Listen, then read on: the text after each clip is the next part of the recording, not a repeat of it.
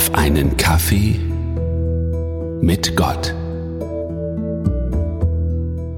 In der Nachbetrachtung zu meiner letzten Folge zum Thema Depressionen ist mir aufgefallen, wie wichtig dieses Thema vielen Menschen ist. Und dabei geht es ja nicht nur um eine ausgewachsene Depression oder eine depressive Verstimmung. Nein, auch der alltägliche Alltagsblues setzt sich immer stärker durch. Auf Instagram hatte ich letzte Woche am Mittwoch eine Grafik gepostet. Dort geht es um die psychischen Belastungen der Deutschen während des ersten und zweiten Lockdowns. Demnach empfanden 71 Prozent der Deutschen den zweiten Lockdown als bedrückend. 46 Prozent erlebten ihre Mitmenschen rücksichtsloser. Das sind bedrückend hohe Zahlen, die Christen sowie Nichtchristen betreffen.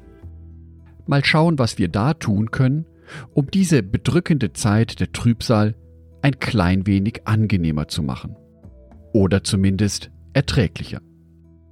Eine ganz bekannte Strategie ist es, so zu tun, als ob. Auch wenn es dir gerade nicht gut geht. Wenn du spürst, wie die dunklen Wolken über dir zusammenziehen. Tu einfach so, als ob es dir gut gehen würde. Und was macht man da? Wenn es einem gut geht? Man lächelt. Ich lade dich jetzt in dieser Sekunde dazu ein, zu lächeln. Komm, trau dich. Du musst es auch nur für etwa vier Minuten machen. Und wir machen es gemeinsam. Ich sitze gerade vor meinem Mikrofon und lächle auch. 3 Vers 4 Weinen hat seine Zeit, wie auch das Lachen. Oder auch, nach Regen kommt wieder Sonnenschein. Lassen wir doch mal ein wenig die Gedanken schweifen.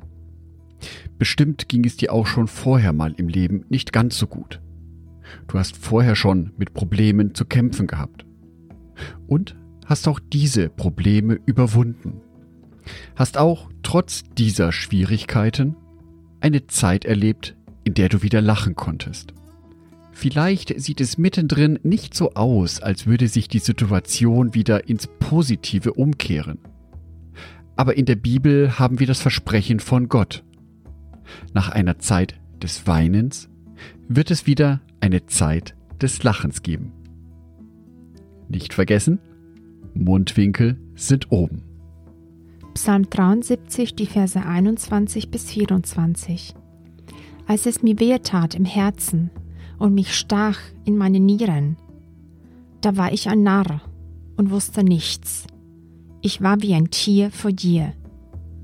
Dennoch bleibe ich stets an dir, denn du hältst mich bei meiner rechten Hand. Du leitest mich nach deinem Rat und nimmst mich am Ende mit Ehren an. Der 73. Psalm scheint so, als wäre er genau für diese Situation heute geschrieben worden.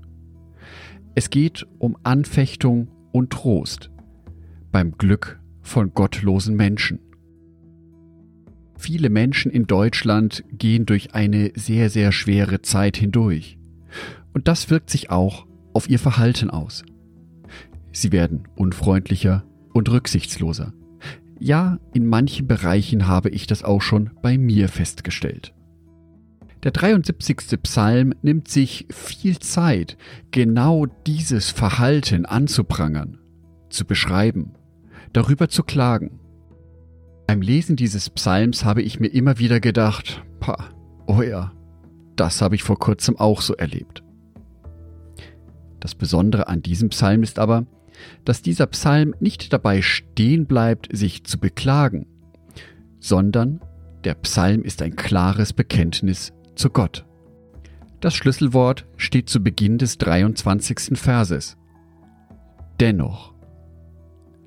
Als Christ kann ich das Verhalten von anderen Menschen beobachten. Ich erlebe die Stimmung um mich herum.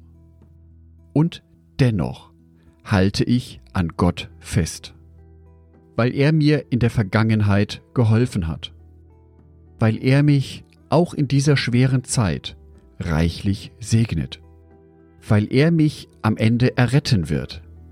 Im Psalm wird es formuliert mit dass er mich am Ende mit Ehren annehmen wird. Na, ist es dir gelungen, zu lächeln während den letzten vier Minuten? Wenn nicht, hast du jetzt noch 30 Sekunden Zeit. Ich wünsche dir positive Gedanken für den heutigen Tag. Gottes Segen dazu, das Schöne in deinem Leben zu entdecken und dafür dankbar zu sein. Sowie Mut und das feste Vertrauen darauf, dass Gott auch dich am Ende mit Ehren annehmen wird, wenn du an ihm festhältst. Angedacht von Jörg Martin Donath, Bibeltexte eingelesen von meiner lieben Frau Sonitschka.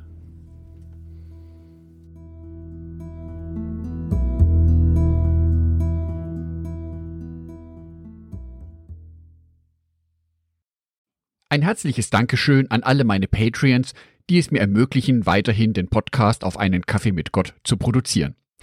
Herzlichen Dank an Sonitschka und an Andreas Pfeiffer. Auf Patreon kannst du mich bereits mit einem Euro monatlich unterstützen. Oder du lässt mir ein paar Sterne da.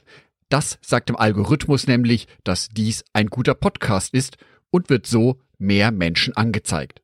Vielen Dank schon vorab.